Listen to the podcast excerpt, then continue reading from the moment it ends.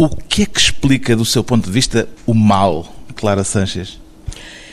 Yo creo que los monstruos que más miedo dan son los que se esconden tras caras agradables.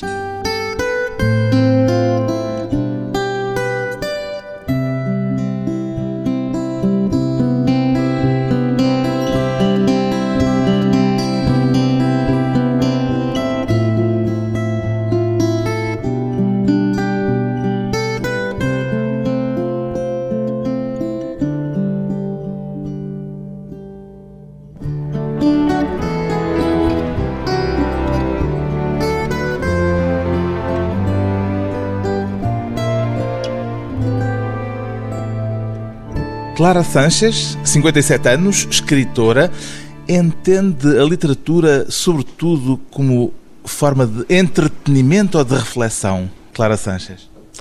Las dos cosas. La literatura tiene que servir para transmitir una manera de sentir la vida. Yo cuando escribo estoy sobre todo transmitiendo mi manera de sentir las cosas, mi E é possível fazer as duas coisas ao mesmo tempo? Refletir e entreter? y al mismo tiempo eh, tiene que entretener, porque no es un ensayo filosófico, no es un libro de historia, es algo que está dirigido a los demás para que en su casa, tumbados en el sofá o sentados en una silla, um, disfruten. um bom rato, como se diz em espanhol, para passar um bom bocado. disfruten, para pasar un buen rato, para sentir placer, para ser transportados a otro mundo y a otra vida. O sea, la literatura básicamente tiene que entretener y sobre todo una novela puede hablar de muchas cosas, puede ser muy profunda, pero tiene que tener algo que sin eso no es nada y es encanto. É técnica também? Bueno, la técnica, es algo- narrativa. La técnica es algo que sirve para crear el encanto, pero tiene que tener encanto, tiene que tener hechizo, pero la técnica... Feitiço. Sí, la técnica se le supone a la novela como la valentía al soldado, ¿no? A Clara Sanches está muito consciente da técnica no momento em que está a escrever? Tem muita consciência dos processos técnicos que está a usar? Sí, completamente. O sea, claro, he escrito muchas novelas, mis estudios filológicos también han ido por ese lado, o sea, la técnica para mí no tiene demasiado problema. Al principio sí, porque tienes que elegir, ¿no? Si la historia la cuento yo, si la cuenta otra persona, en fin, todos esos matices son muy importantes.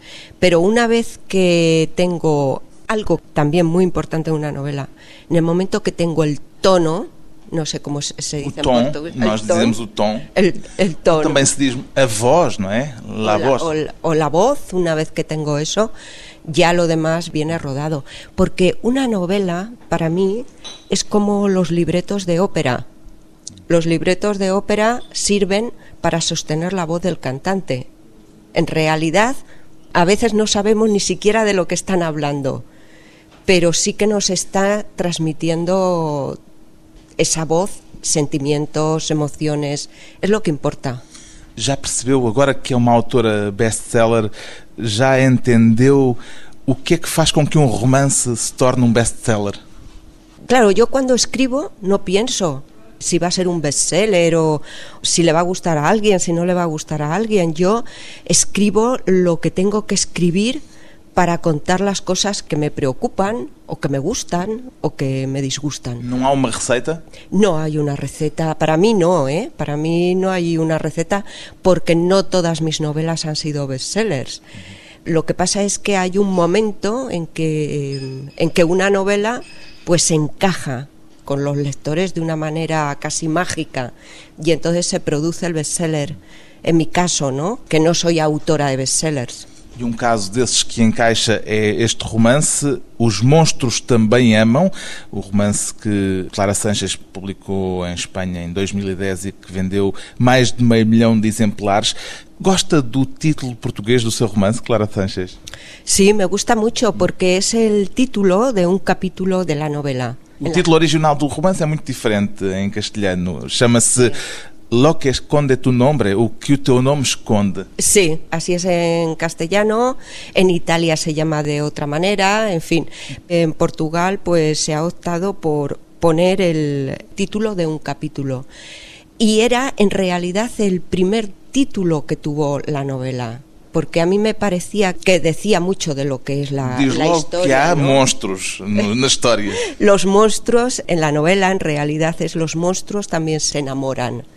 Porque, claro, en esta novela hay gente a la que llamamos monstruos porque ha hecho cosas que la gente normal no hace. ¿no? Estamos a falar Como es- nazismo Claro. e há milhares de livros e milhares de filmes com histórias à volta do nazismo. Acha que ainda é um filão inesgotável? Bueno, esta no es una novela sobre nazis. En- Mas é com nazis. Eh, Exactamente, pero con unos nazis muy peculiares, muy particulares. Son estos, Nazis na reforma. son estos nazis que se han hecho viejos viviendo en las costas españolas, en la playa, al calor del sol. Son nazis en pantalón corto, no van en, uniforme. en- en- sí, y que bueno, llevan la vida pues de la gente de su edad, ancianos. Pero, aunque están mezclados con la gente normal, no son normales. Y eso es lo que a mí me, me interesaba profundamente, entrar en su vida íntima, saber cómo estas personas han vivido estos últimos años de su vida. E saber o que continuava a ser nazi neles. Exactamente cómo había evolucionado su personalidad, ¿no? Cómo había evolucionado su carácter. Tengo que decir que esta novela surge no porque a mí se me ocurriera escribir una novela sobre estos nazis, estos residuos humanos, ¿no? Não, é porque a Clara Sanches viveu em Alicante Claro, e, portanto, há aqui também uma observação direta de casos concretos. Exactamente. Yo a principio de los años 80, en el año 1980, me marché a vivir a un pueblo de Alicante y descubrí que mi vecino era un nazi que vivía allí. Y luego descubrí... Era o Sr. Christensen? No, los Christensen, eso viene después. Primero descubrí a este nazi que se llama Gerard Bremer, que era un constructor de la zona y que, bueno, tenía una vida normal y era un hombre agradable, simpático con la gente. Por eso digo que los monstruos también aman. E como é sin que Clara Sanches soube que ele era nazi? ¿Cómo lo supe? Porque lo sabía todo el mundo. Eso era algo público. Era un constructor de la zona. E era aceito como normal o facto de ele ter sido um nazi? eh, claro, yo entonces era muy joven y los nazis pues estaban en los libros de historia y en los documentales de la televisión y de pronto encontrarme con uno cara a cara, uno de carne y hueso, me pareció irreal, me pareció extraño y sorprendente. Y es lo que le sucede a la protagonista de la novela. La protagonista de la novela se llama Sandra, es una chica joven que va huyendo, se marcha a la playa huyendo de su vida y de pronto se encuentra con los Christensen. Pero Eh. los Christensen aparecieron en mi vida hace cinco años porque los vi en un periódico. Vi la foto de un matrimonio nazi. Chamados mesmo Christensen? El apellido está cambiado. Mas é a partir desse caso concreto, real, que constrói estas personagens, este casal de Este- nazis dinamarqueses. Exactamente. Yo vi esta foto en el periódico de esos dos ancianitos sentados en un sofá de la colonia noruega de la Costa del Sol y bueno, que eran nazis y entonces ya se unió este matrimonio nazi con aquel nazi que yo había conocido y ya la novela empezó a, crecer. E- Estos dos nazis, los viejecitos, que en la novela se llaman Fred y Karin, que son esos monstruos que se esconden tras un rostro agradable, digamos que del periódico saltaron al ordenador. Os crimes não prescrevem todos. Há crimes que não prescrevem. No, no prescriben. Lo que pasa es que yo creo que hay mucha gente que está esperando que se mueran para tener un problema menos. Pero a mí me gustó mucho escribir esta novela porque puse un foco de luz sobre algo de lo que no se había hablado en España, no se hablaba. O sea, sí, se hacían investigaciones en los periódicos, a veces salían, pero no se había hablado de ello como algo cotidiano. Um caso que se tornou muito conhecido com os 500 mil exemplares vendidos, meio milhão de exemplares vendidos do romance Os Monstros Também Amam. Depois de um breve intervalo, voltamos com a escritora espanhola Clara Sánchez e o que se esconde por detrás de um nome.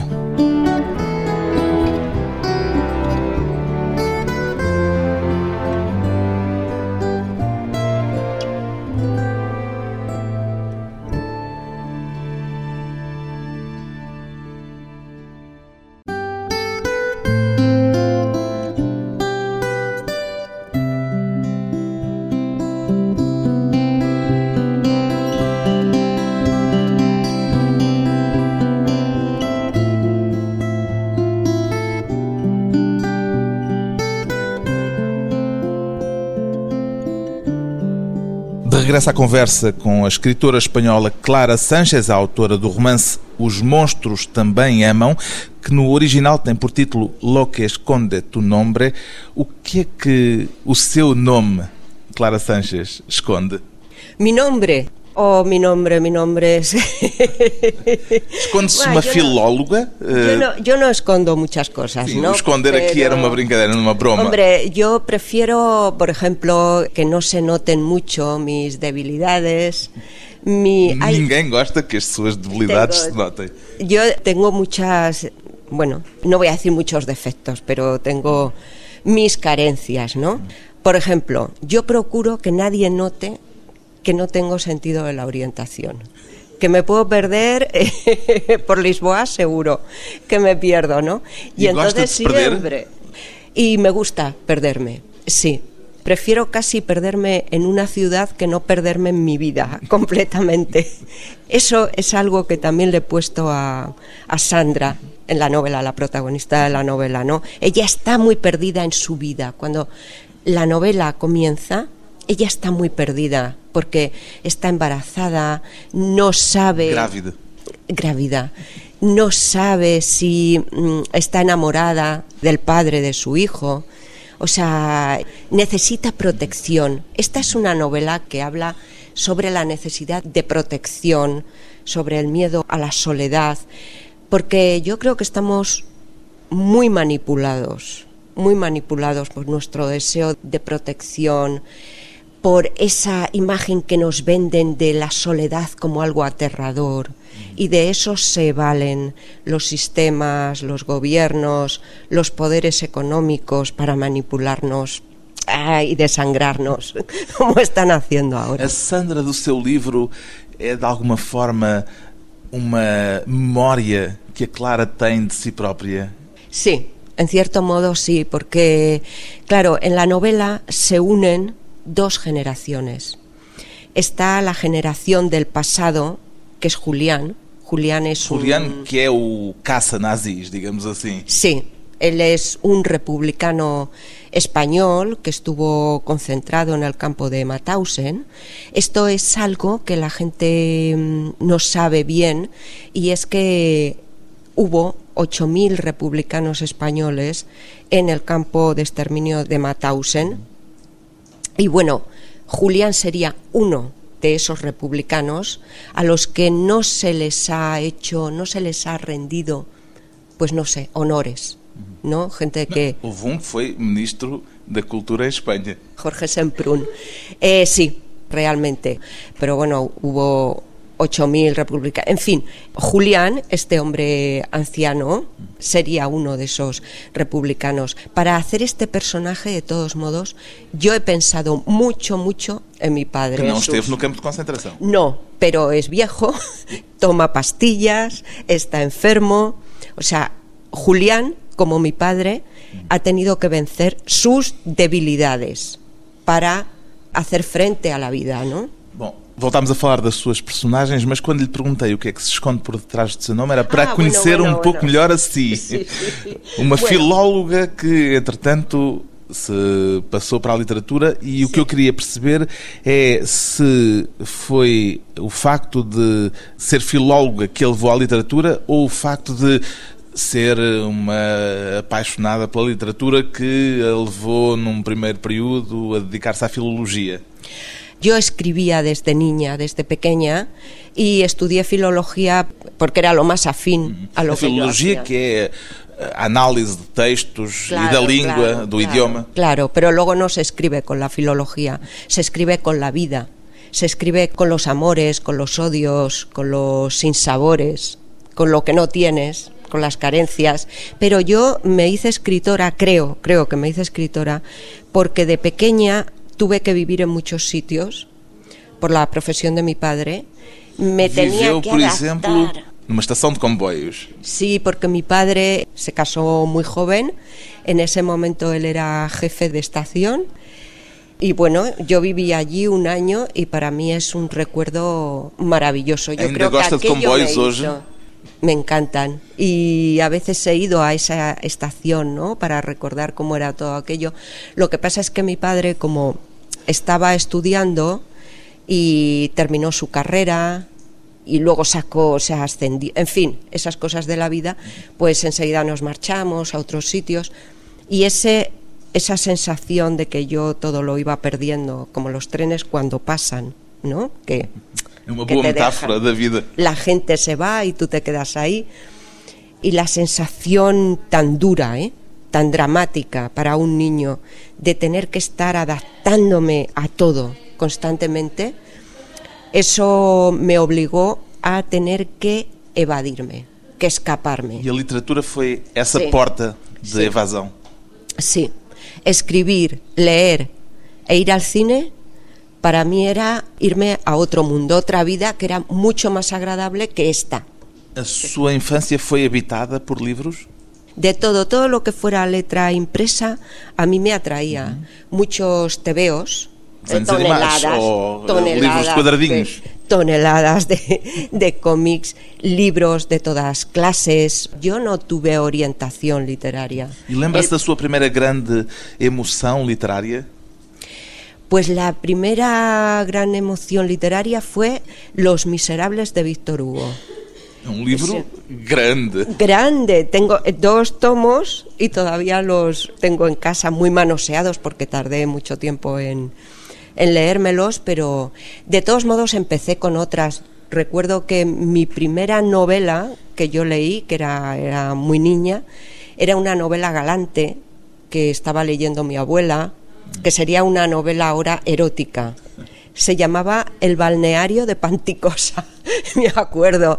Y era, a era sabia que Clara também no, estava a lê-la? No, claro, no lo sabía nadie, pero recuerdo que había una escena en esa novela en que él va quitándole los botones a ella, se los va desabrochando poco a poco, y yo que tenía ocho años, bueno, aquello me parecía, mis primos estaban jugando por allí y yo pensaba, qué tontos, con lo bien que me lo estoy pasando yo con, con esta novela, ¿no?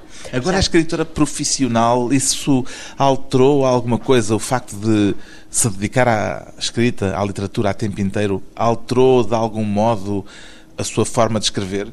No, no, no, no, no. Lo que cambia mi forma de escribir es mi vida. Es mi vida. Yo voy madurando, voy aprendiendo muchas cosas a través de la vida y eso se refleja en mi literatura. Yo creo que mi literatura cada vez es, es más madura porque yo cada vez tengo más frustraciones y más sueños. Agora temos a crise, y se, não é? se nota. A crise é capaz de ser um tema literário um dia destes ou não? Sí, va a ser, ser, fíjate, Está tão presente na Sí, nossa vida? Sí, sí, sí, sí. Está, a mí me está amargando la vida. Odio la crisis y odio que nos manipulen tanto con la crisis. Pero yo tengo ya escritas otras novelas que no están traducidas en Portugal, donde se habla del mundo del trabajo, de la competitividad, de la pelea. En esa novela, Un millón de luces, empiezo diciendo que donde verdaderamente se conoce la naturaleza humana es en el mundo del trabajo y que ahí se conocen las mayores vilezas o las mayores generosidades de la gente, ¿no? O sea, yo creo que a la gente se la conoce en el trabajo, porque en su casa ya está relajado, con los amigos está tomando una copa, pero en el trabajo está defendiendo su mundo e aí é onde sale todo, todo o veneno. É onde tudo fica exposto à mostra. Depois de mais uma curta pausa, voltamos com a escritora espanhola Clara Sanchez e o romance Os Monstros Também Amam.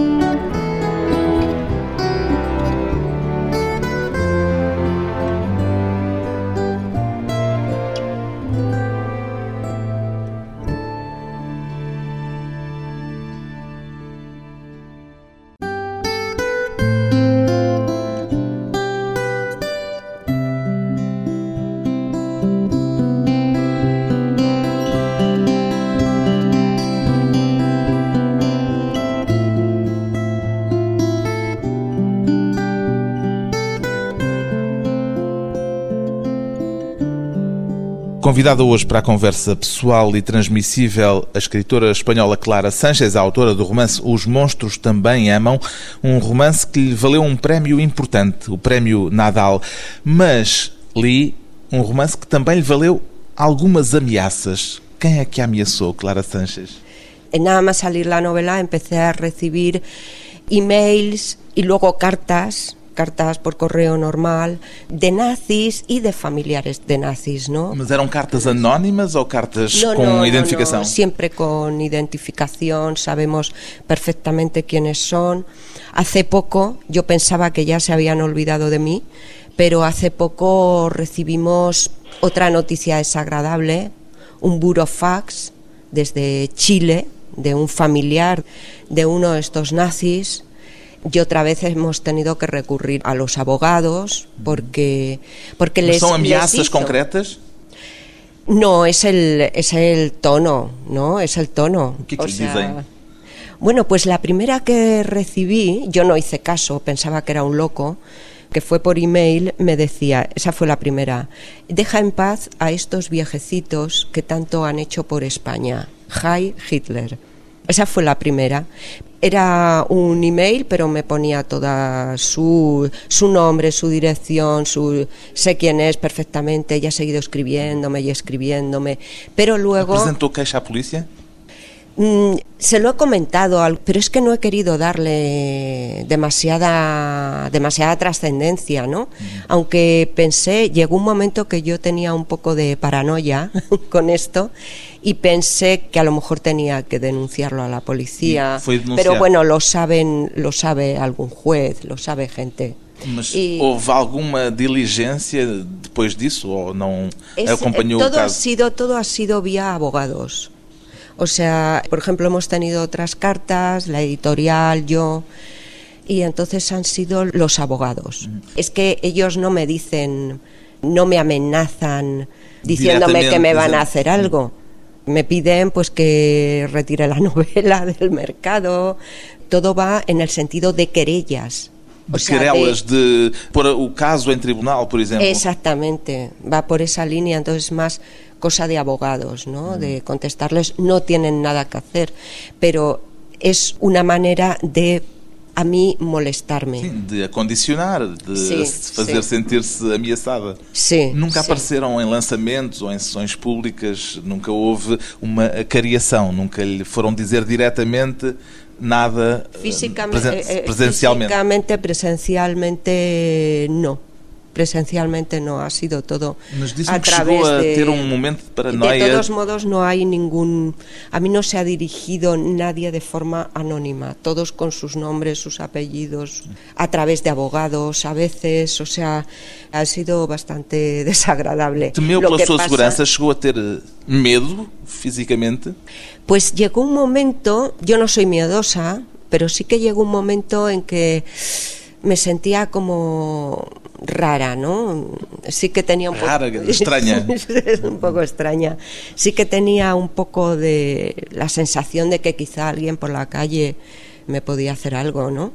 Pero al principio para mí fue muy, muy desagradable, pero luego, cuando pasaron unos meses, pensé que había hecho muy bien en poner este foco de atención sobre este hecho y sobre todo me di cuenta de que esta es una gente terrible, prepotente, soberbia y que no tiene ningún tipo de consideración con los demás. É sobretudo na zona de Alicante que bueno, esses velhos nazis? Hay, hay, por más sitios. Por ejemplo, la pareja esta que representan Fred y Karin en la novela, estos están en la Costa del Sol bastante escondidos.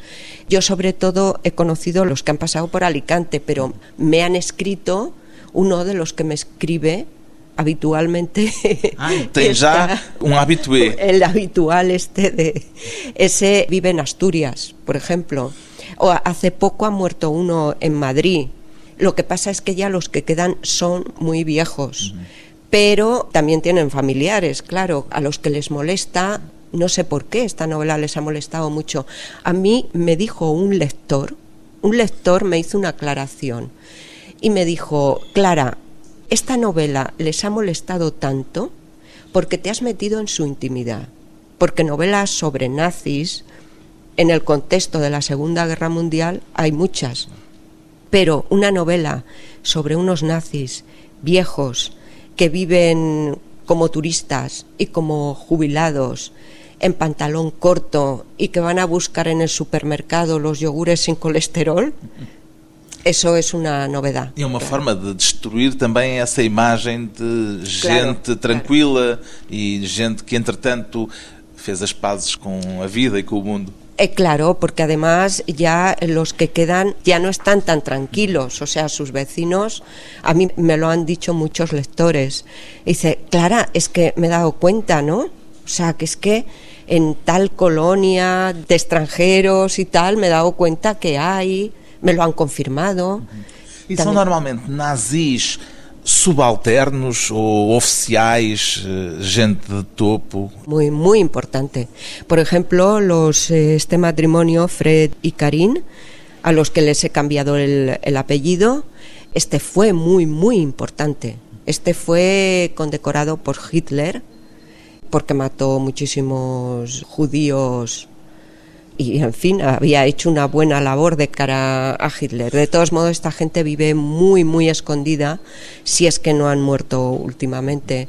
Y, por ejemplo, Gerard Bremer, este constructor ¿no? que yo conocí a principios de los años 80, bueno, pues había sido lugarteniente de Hitler. También por allí pasó Martin Bormann, también por allí pasó Anton Galler, que cometió una matanza en un pueblo de Italia tremendo. Este personaje y otros están enterrados en el cementerio de allí. De todos modos... De Alicante. Sí, de un pueblo que se llama Denia. Allí están enterrados Scorseni, que es un, bueno, pues para los nazis es como una leyenda, ese está enterrado en el cementerio de la Almudena de Madrid. ¿Por qué escogieron o sea, España? ¿Por ser un lugar con sol y boas praias? Con sol, buenas playas y porque era una dictadura y Franco los protegía. Lo extraño es que después se quedaran a vivir allí algunos, ¿eh? en épocas ya plenamente democráticas. A literatura é também, pode ser também uma arma de denúncia? Sí, a mí no me gusta utilizarla como un arma de denuncia directa, pero sí que esta novela tiene un, una parte que es de denuncia sobre la impunidad. Lo que pasa es que es una novela que tiene muchísimas más cosas que a mí me gustan. Es una novela sobre la amistad, sobre el amor, sobre la necesidad de protección, como decía antes.